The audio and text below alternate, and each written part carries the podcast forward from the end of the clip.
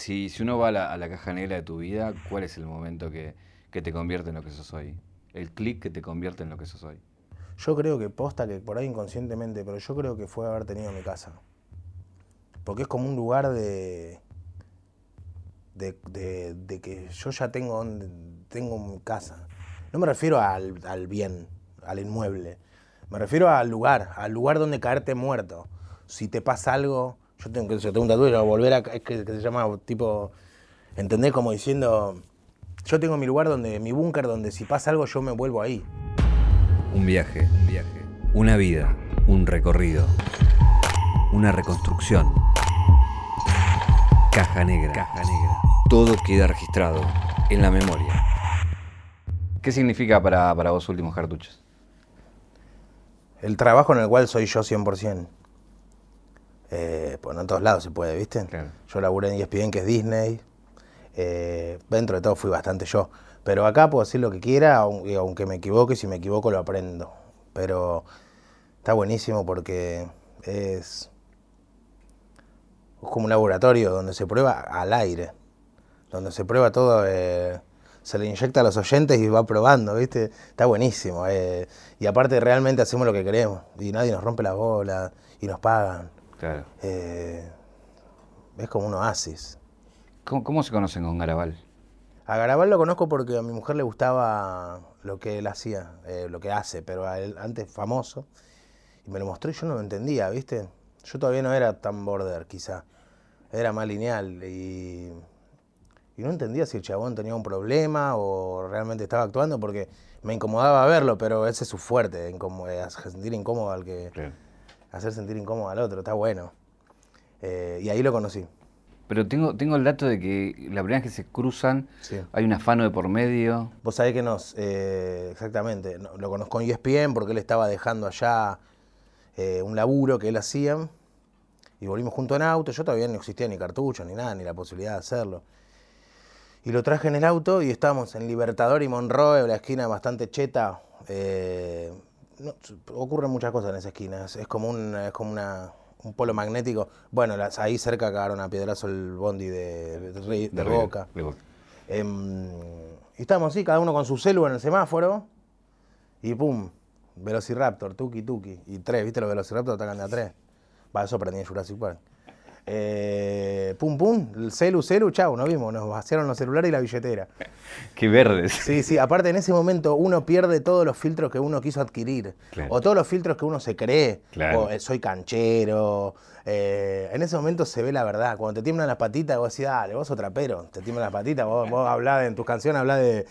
Y ahí te das cuenta realmente cómo nos- te desnuda, ¿viste? Claro. Nos temblaban las patas dos. Imagínate. Yo soy un gordito de departamento, pero Martín es un gigantófilo ahí, que todo cagado así, eh, no sabe lo que es, boludo. Es, eh, es muy loco verlo. Claro, ver un grandote Sí, cagado, muy sí, loco. boludo, sí. Y, y nos, nos, nos zarparon. Y yo me quería matar. Bueno, hay, hay una cosa que te escuché por ahí que justamente también los contrapone, es en el tema del humor, ¿no? Esta cosa que, que, bueno, que si lo hace Jorge Corona es una cosa y si lo hace Fabio Posca es otra, pero por ahí el chiste es el Eh. mismo. Siempre me pensé eso. Con Capuzoto me pasa eso. Que si el mismo personaje de Sai Baba, que se le cae la baba, lo hace Pichu Estraneo, eh, es una, es una merzada. eh. Y Capuzoto, eh, ah, claro, bueno, los pibes de la Facultad de Humanidades, lo, lo es cool. Bueno, yo me acuerdo de Daddy que siempre contaba que tenía ese mismo dilema y que lo zanjó el día que faltó un Lelutier y lo llamaron a él. Bueno. Y ese día Le dijo, pusieron la cocarda acá. Exacto. Como el rock nacional a Pablito Lescano, que le puso una. un- o a Sandro cuando lo bendice Sí. ese disco. Sí. Pero bueno, yo creo que vos también estás quebrando eso, ¿no? De venir sin codificar, que por ahí es donde el humor popular, pero ahora te está yendo, digo, a, a lo cool que es Últimos Cartuchos, pero también viene Escuela de Rock y Sí. bueno, eh, Sí. es muy difícil lograr eso. Yo no sé, no sé eh, darme cuenta que es cool y que es popular, si en los demás no en mí. Eh, yo sí en los demás lo veo, quién es más popular o quién hace una cosa y quién no. O hay algunos que se puede, aunque hagan cosas populares, pueden mantenerse cool, eh, si ponemos esas etiquetas, ¿no? Y eso está buenísimo. Poder hacer algo popular manteniéndose canchero, eh, está buenísimo. Pero bueno, Spinetta hay, hay uno, ¿viste? Creo que hay una, hay una cosa, decime si me equivoco, que por ahí vos viste cómo se fue extendiendo el límite, lo que sí está, está logrando es la inimputabilidad, ¿no? De poder decir cualquier cosa y que nadie se espante, todos se cagan de risa. Sí, igual debe tener un límite eso. No sé dónde está, pero algún día nos lo vamos a pegar. Eh, Martín me lo advierte mucho. Eh, yo soy mucho más inimputable que, que él, Claro. eh, porque fui construyendo eso. Él como habla en serio, entonces tiene una parte en serio, entonces la gente dice, ah, pero pará, si este pibe tiene este filtro, entonces ojo con eso. En cambio yo por ahí paso como, me encanta pasar como enfermito. Eh, como que este pibe, ¿qué le pasa? Pero sí, muchas veces lo hice y me, la pegué. ¿Cuál En fue? Twitter. Sí, pero ¿cuál fue el que dijiste, uy, me fui el carajo acá, en serio? No hay imputabilidad, pero por ejemplo, ¿vos te acordás de Justina? Claro. Una piba que estaba esperando un corazón. A mí ese tema me repegó, porque yo recién había sido papá y me metí de más. Y mi mensaje era donen los órganos, o que seamos donantes, que era, estaba bueno el mensaje. Eh, pero dije, dejen de rezarle a estos, a estos forros de mentira, dejen de pedir oraciones y donen los órganos. Y hasta saltó mi viejo a decirme, che, respetá a los que creen. Como, dale, Bueno, guacho". de, de esto de Twitter que contabas, me- a mí la que me, me pareció como un gag de la realidad es cuando le pegas a los meteorólogos y se calientan. Sí, Es como un chiste real. Sí, sí, sí, sí, sí, sí, porque es. eh, fue, fue. Yo me enojo por cosas boludas, Claro. Eh, que a, a veces lo veo de afuera y digo que bueno, porque si estos son mis problemas, están buenos mis problemas, son boludeces. Entonces me enojo y lo bardié y también me fui de boca de más, como ojalá se caguen de hambre, dije. Eh, y, bardeé- y se volvieron locos el servicio meteorológico, contestó. Y ahí es cuando se pasa algo muy feo, que es cuando se mete. Yo los bloqueo a todo porque eh, mi, mi Twitter es una dictadura mía. Claro. O sea, o de última, seguime, boludo. Pero si el que no te sigue y te bardea, Claro. y todos caen en la de. Bueno, la obvia, tipo, eh, si no fuese por tu viejo, Claro. estaría laburando en una ferretería. Y el- puse el otro día, me encantaría tener una ferretería. Eh, tener, no laburar. Claro. Eh, boludez así, pero. y ahí te, te llega eso, loco, te re llega. Yo estaba de vacaciones puteando y, y me llegaron los 2.000 mensajes, o la vez de lo de que puse eso de, la, de Justina, eso, Claro.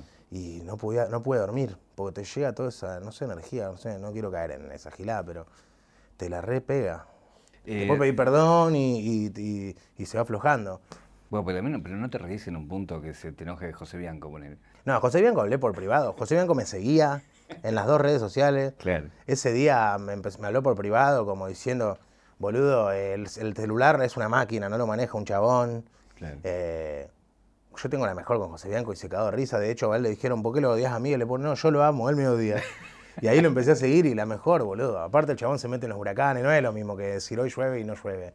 Lo que hace el chabón es distinto. Eh, Eh, recién hablabas de lo, lo- lo de tu viejo, de que, que es, es recurrente, eh, y de hecho has hecho canciones de hijos de y, eh, demás. Eh, ¿Eso no, nunca fue un quilombo para vos o lo pudiste exorcizar?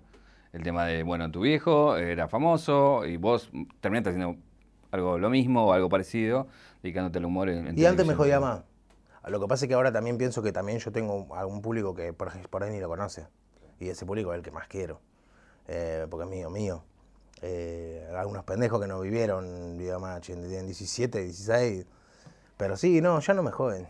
No me jode para nada, porque aparte ya es distinto si él te mantiene eso. ¿Entendés? La relación, si, si vos estás- vivís con él o algo, yo ya tengo mi casa, mi familia, y mi familia, como que ahora mi familia es la que yo estoy empezando, obviamente, mi viejo, mi hermana, pero me refiero que ya no me afecta por eso, porque yo sé que no, qué sé yo. Alguno te pone, che, el otro día me desubiqué, pero fue buenísimo. Es, es muy malo lo que dice, pero fue bueno. Va, me sentí bien. Uno me pone, che, me rebardeaba el chabón y me pone loco. Eh, dejá de ser canchero, no sé qué, seguro que tu viejo te pasa plata por mes. Y le pasé por privado la facturación del mes. No. Y le digo, fíjate, toma, te paso el coso. Tipo, un mes que había pegado como 4 o 5 chivos, estaba re dulce ese mes. Como le digo, toma, chupame bien los dos huevos. Hermoso. Después lo, lo anulé porque ya veo que lo printeaba. Claro. Sí, sí, sí, bueno, pero ahí es donde. ahí es donde. Claro. Es una de más, boludo. Una de más, una de más. Pero un- esa de más es la anécdota. Claro, es la anécdota, exactamente. Eh, hablando de anécdota, te desafío a, a un, a un juego que es, eh, he visto entrevistas tuyas y conozco, y el que no la conoce después va y búsquela, la del remis policía. Conozco Sí. la de Matrix suplantando la escena grabada Sí, por ustedes sí, por el videoclub. Begin Rewind, sí. Exactamente. Eh, y así conozco la del ciber de pelearse para irse. Sí. Que me cuentes una anécdota que no contaste.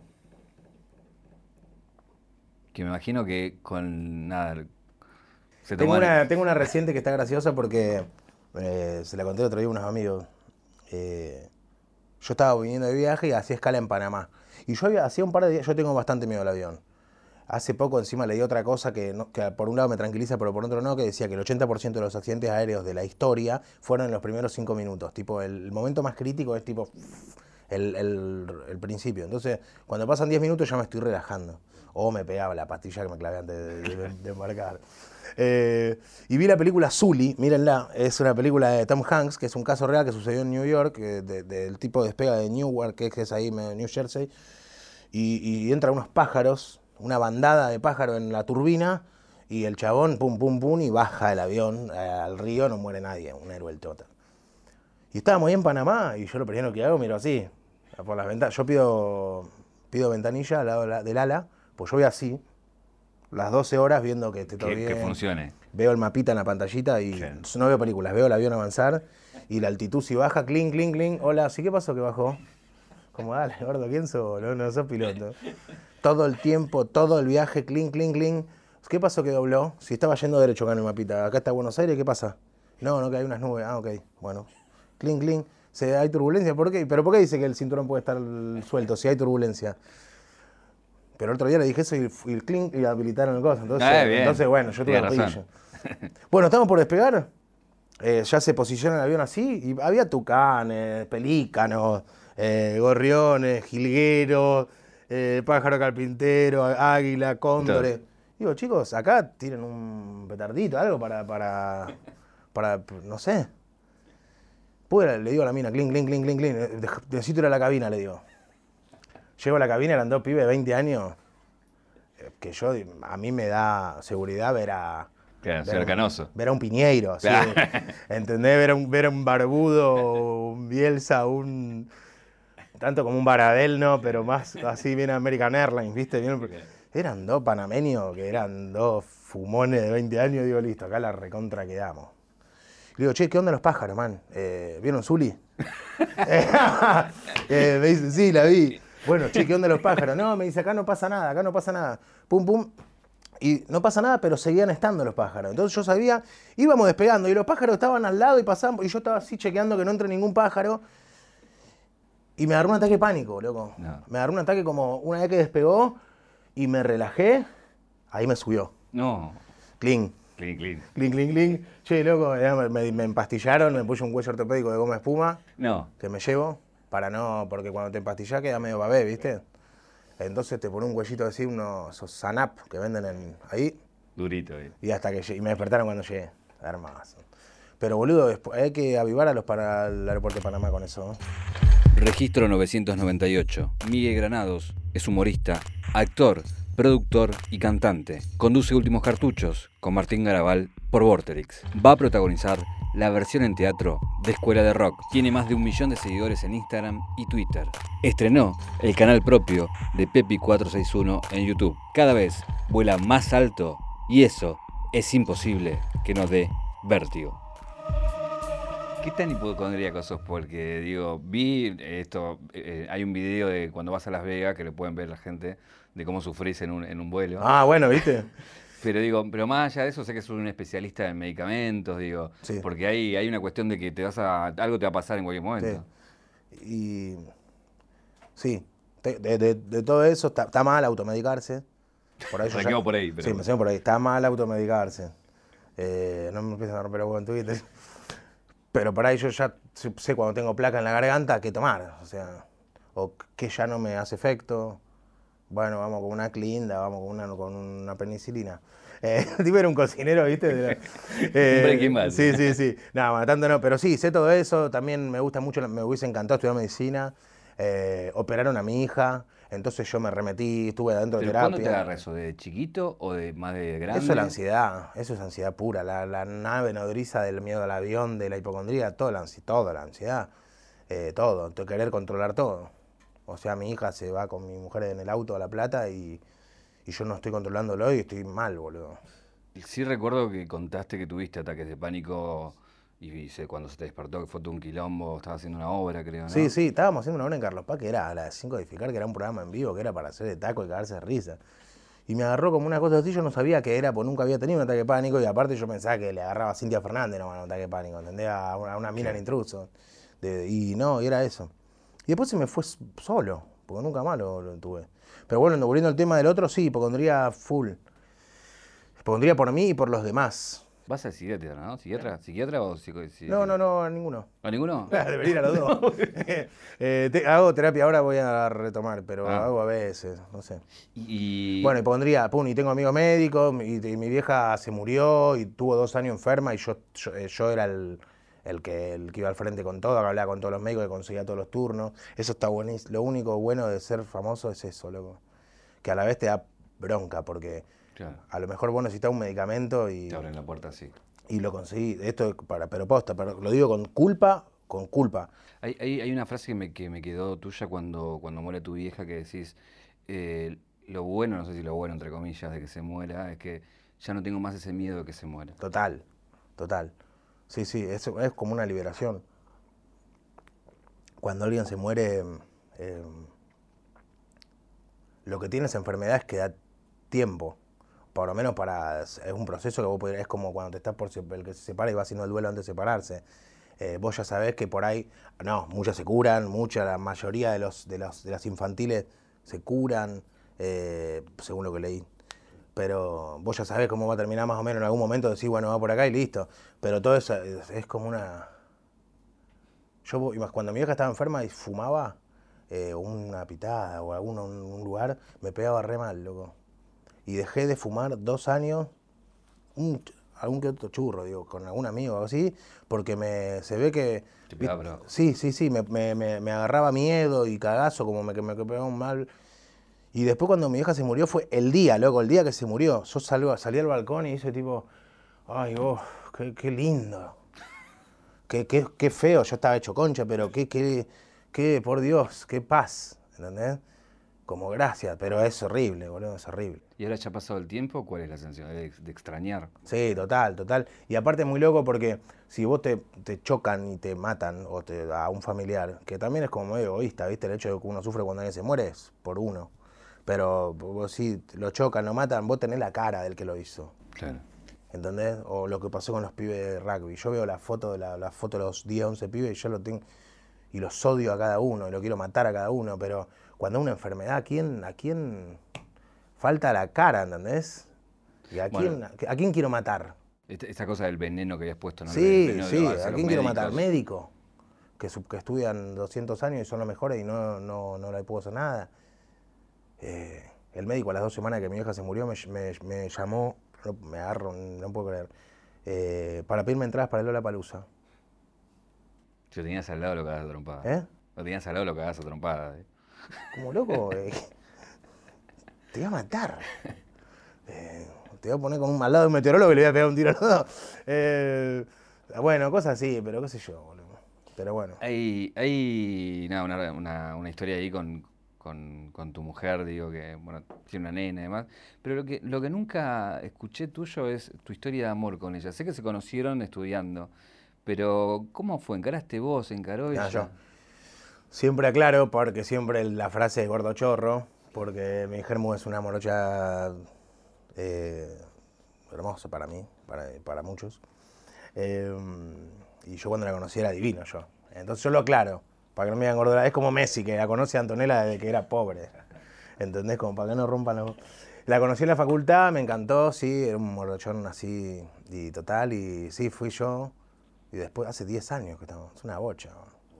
Eh, y después tuvo un año que no nos vimos más y después nos reencontramos. Y después viví en la, es de La Plata, en una facultad llamada el SIC, que es de cine, actuación, dirección. Y después nos, eh, se vino a vivir a casa, a mi casa, a nuestra casa. Y ahora ya está, ahora somos familia. Eh, quiero hablar un tema con vos que no sé si es complicado o no, pero me voy a meter. Que tiene que ver con esto del- de, la gordura, ¿no? Todo, el- todo el mundo dice gordo. eh. Estamos en tiempo donde se está discutiendo la gordofobia, pero también hay una cuestión de- del humor hacia, hacia el gordo, ¿no? Como que el gordo es gracioso. Yo por un lado creo que, que mi gracia también tiene que ver con, el- o sea, ayuda. Siempre digo que, que, los- los lindos no son graciosos. Eh, como que no me, no me hace mear un chabón hermoso. ¿Garabal es lindo o no para vos? Para mí no. No. No, claro. No, no pregunto. No, no, no, eh, para nada. De hecho, yo soy, me considero Franco Massini al lado de Bárbara. Eh, no, pero, y sí, el gordo también. Eh, pero sí, a mí no me gusta ser gordo por la incomodidad. O sea, es incómodo ser gordo. Eh, agarro así me- y tengo la panza acá, que te, te rozan los muslos. Eh, posta, yo no como un asado, nunca, nunca en mi vida comí un asado en cuero. O sea, me- yo salgo de la pileta con una armera. Soy acomplejado, soy un acomplejado. Obviamente, si hay cinco gordos en la pileta, estoy con Barassi y me quedo en zunga. Pero estoy con Lilita, con Barassi y con cosas, me quedo en pelota en la. Pero si viene, qué sé yo, están mis, mis dos cuñados que son dos bebotes hermosos, con la cinturita así, me quiero matar. Me voy con el aire al cuarto.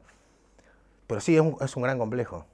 Es un re complejo. Y cuando adelgazo, porque a veces me ponen las pilas debajo y me siento re bien. Em, Pero tengo entendido que sí, eras de gimnasio, eras de... Sí, sí, en un momento, pero también era un gordo que hizo eso y bajó. Pero a la vez yo no me siento. Estoy re gordo, peso 108 kilos. Pero a la vez siento, yo siento que soy un flaco que está gordo. Hace 20 años. Eh, hace 15. a la- a- que Yo me acuerdo el click. Mi, mi click metabólico fue cuando pusieron enfrente de mi casa un McDonald's. No. Y mi vieja también entró en esa. Y era la noche, vamos a llamar al dealer. Vamos, y era, era todos los días, me acuerdo, era en el 98, porque mi vieja veía verano 98 y comíamos McDonald's todos los días. Y ahí me, me, me, me, me pacheó de otra manera. ¿Pero te rompe las bolas o no? Que, que- Me encantaría ser flaco y que me entre una- un saquito de Kevin Kane. Obvio. Obvio. Y con respecto al trabajo, digo, ¿te gustaría ser flaco y que ser gracioso igual? Ahora, sí, sí, Lo que pasa es que yo flaco soy muy fachero, boludo. y ahí se rompe, se Y rompe sí, el... para mí sí, Claro. para mí sí. No, no conviene. No conviene. eh, a nivel facturación no conviene. Los meses que estoy más gordo facturo más. No, mentira. Pero sí, entiendo lo de la gordofobia. me también soy un. hago chistes de gordo hacia los demás. El chiste de gordo hacia uno, hacia uno es una defensa. Obvio. Yo cuando me quedo en cuero, porque no me queda otra, porque hace 72 grados y están todos en la pileta y no pude conseguir un otiti o algo, un certificado, eh, me saco la remera y lo primero que digo es, es tipo, no sé, algo. Claro. Como, me escudo. "Uf, y eso que entrené todo el año. Algún chiste tengo que meter, no me puedo quedar callado.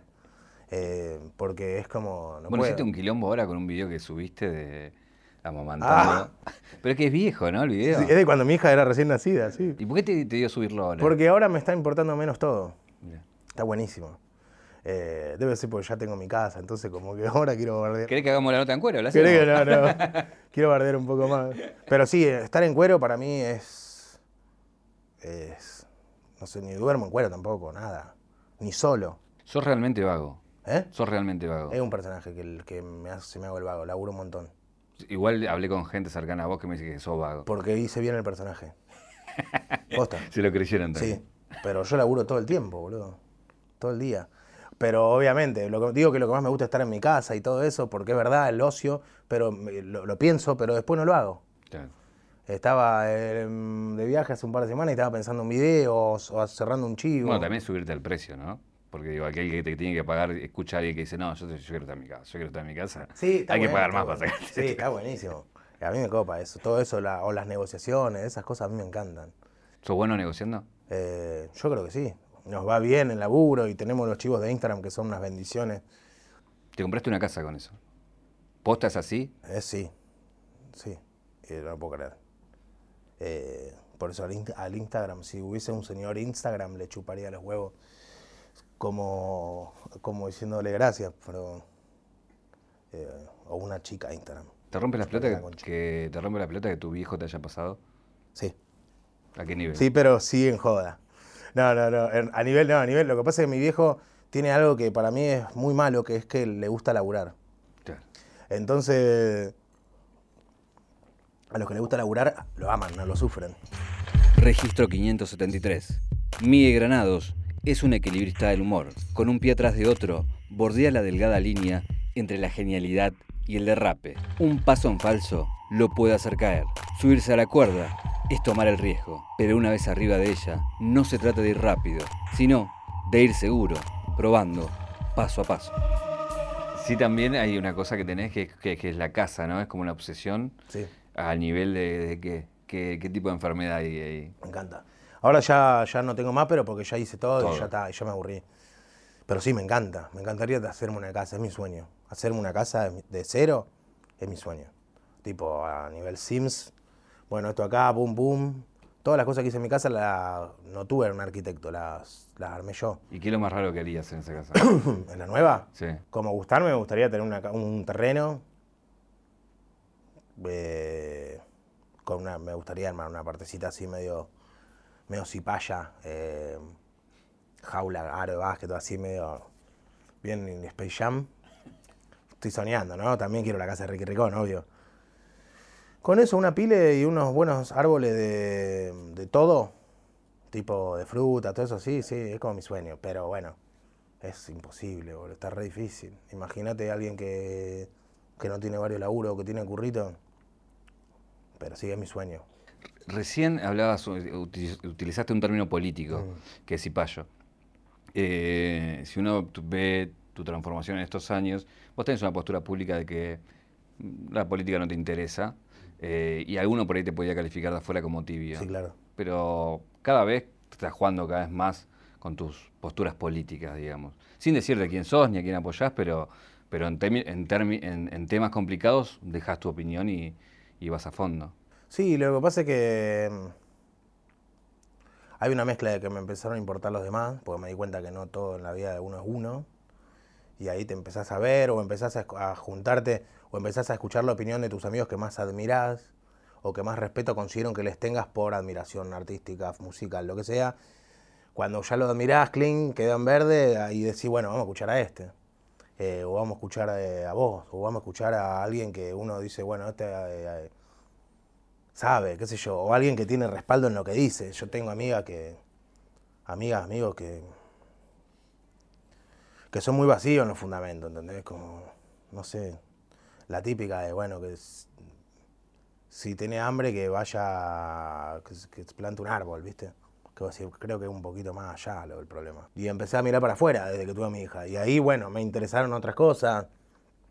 El mundo de los niños, que es una locura. Me vuelvo loco con eso. Es como que no estoy, estoy seteando un humano, loco. Es como, wow, es un montón de responsabilidad. Me encanta porque es una locura, boludo. Es, morboso. Me refiero que yo si quiero le puedo decir que esto se llama Claudio, ¿entendés? Y, um, lo va a aprender así. Y, o, que, o que pegar está bien, o es una locura. Porque vos te- yo me doy cuenta que lo que hago, por- tengo que tener mucho cuidado con lo que hago, con lo que hago por primera vez delante de ella, porque lo hace. El otro día yo, em, hay una canción que se llama El monstruo de la laguna, ¿la conoces? Bueno, y yo estaba con mis amigos jugando a la Play y cambiando letras, pelotudeando como hacemos, y empezamos el monstruo de la laguna, le gusta tomar falopa. Dos veces lo dijimos. Y al otro día, obviamente, entró al jardín cantando eso. Y, y sumale la reputación de que, que, claro, este es el padre, mira lo que es. ¿Te llamaron? Tengo buena onda con la señora. Le gustó la versión. Eh, pero así, así todo. Una puteada le queda, le queda. El otro día estaban arreglando algo en el balcón unos chabones y le digo, y estaba así con ella, así le digo que "Oh, quiero que se vayan a la mierda estos dos chabones, por Dios. Lo dije porque lo tenía que decir, tiene tres años. Y entran los dos pibes al living y lo primero que dice, quiero que se vayan a la mierda estos dos, eh, por favor. Como así, es increíble, es increíble. ¿Y ¿Qué haces ahí? ¿Le la corregís? Vamos a hablar. hablar? Nah, ese ¿Ese estuvo bueno. Ese estuvo bueno. Pero el, el otro que la otra que repitió no. Claro. Porque si la repite delante de mi suero, de mi viejo, me muero. No, no, no. Te, eh, te quería cambiar eso eh, con respecto a vos, hijo de tu viejo. Hoy, con la edad que tenés, en esto de setear una persona, ¿qué pensás que le faltó y qué pensás que le sobró a tu viejo con respecto a vos, a, a tu seteo? No, creo que me exigió cosas que realmente ahora ya él se dio cuenta que fueron al pedo, como el colegio. Con mi hermana lo aprendió. Mi hermana ya perfilaba para un lugar, que es cantante, música, le está yendo re bien con eso. Y no rompa los huevos con matemáticas, dejate de joder. O sea, enseñale que dale, escuchame, vamos acá, anda la maestra y que te ponga la nota y, dale, chau, y vámonos. Pero, y después mi viejo también me cuidaba bastante con la comida, nunca pudo. Eh, tipo, mi viejo me, me hacía ensaladita y yo escondía abajo, abajo la ensalada, escondía milanesa, no se veía la, la cosita, la hojita verde, pero abajo yo le daba. Eh, esa está buena también. Eso. ¿Y qué le faltó? Yo viví, yo no viví nunca, yo me viví muy poco con mi viejo. Claro, porque yo sí. viví toda la vida con mi vieja en Rosario, mi viejo en Buenos Aires con su segunda mujer y mi hermana, que es la hija de ese matrimonio. Y yo viví con mi viejo de los 18 y aparte apenas llegué a Buenos Aires a vivir con él y con su familia, con Pata y mi hermana, eh, se separó. Eh, se separó. Ahí estaba mi viejo, empezó a salir con Fandinio, esa época. Y yo vivía con mi viejo los dos solos. No, bueno, sí, viví con mi viejo ahí. Viví un montón después ahí. Pero no en plan eh, Ingalls. Eh, Me, me da mucha gana de preguntarte cómo era tener a, a de mamá y todo eso, pero Eh, era como, no, oh, buenas, hola. sí, era- y era loco, pero me acostumbré al toque porque es divina, claro. Eh, no es mi estilo igual. Si hubiese sido. ¿Quién? ¿Quién te hubiese gustado? No, que, que no me hubiese gustado, me hubiese hecho mal. Claro. Eh, y más. Fandinio es muy modelo, muy linda. Claro. A mí me gusta más trasheada, no sé. Más boot. Eh, una pregunta así de cursi, porque mm, la pensaba en función de que, bueno, yo no quería hacer esto, pero me fue llevando y terminé acá. Hoy sí, te- sí, sí, y, y por eso voy a lo cursi la pregunta, si tuvieras un sueño hoy, ya con el rodaje de lo que tenés y ya con una carrera, con una familia, ¿cuál es un sueño de un tipo de, de 30 ya más plantado? Y lo de la radio me gusta, pero tampoco me veo haciendo esto un- mil años.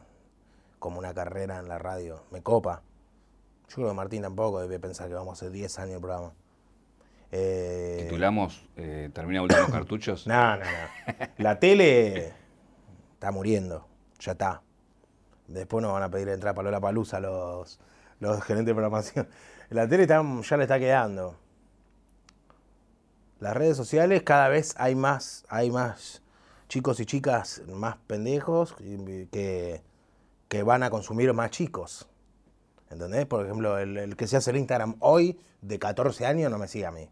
No sigue a Radagás, no sigue a, a Martín o. Yo creo que sigue, no sé. A Pablo Londra. Claro. ¿Entendés? ¿Qué sé yo? Ah, o sea que ahí también eso lo descarto, las redes, no sé qué me gustaría. Teatro nunca voy a hacer ahora por primera vez, vamos a ver qué onda. Espero por disfrutarlo en vez de estar cagado en las patas. Y un sueño. Y hacer una peli grosa me encantaría.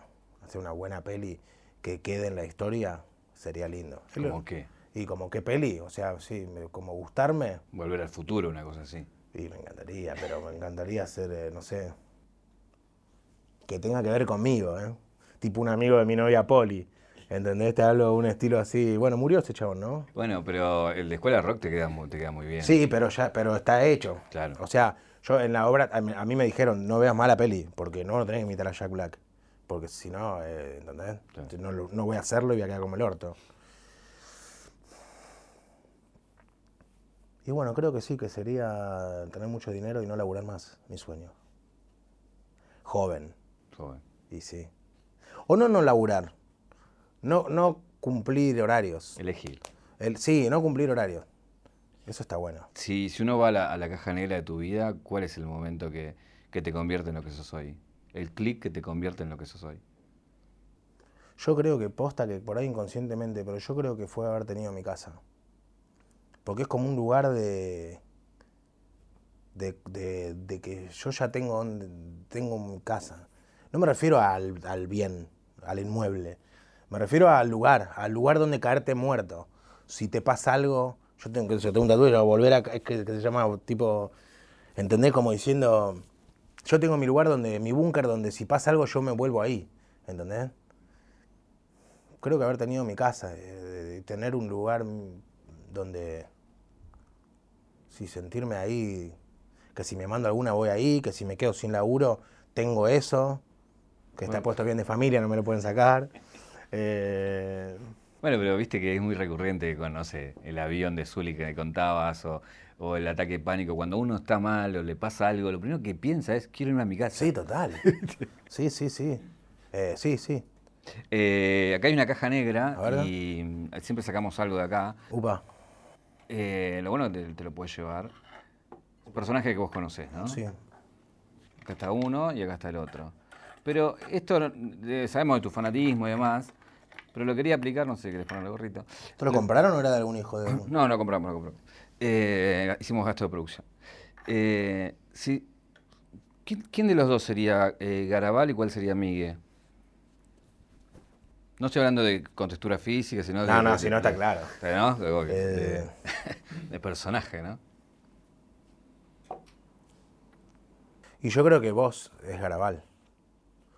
Porque es más personajón y más. Vos, antes de darse cuenta que es un guardián, que es un muñeco. Eh, sí, puede ser así con todo estructuradito.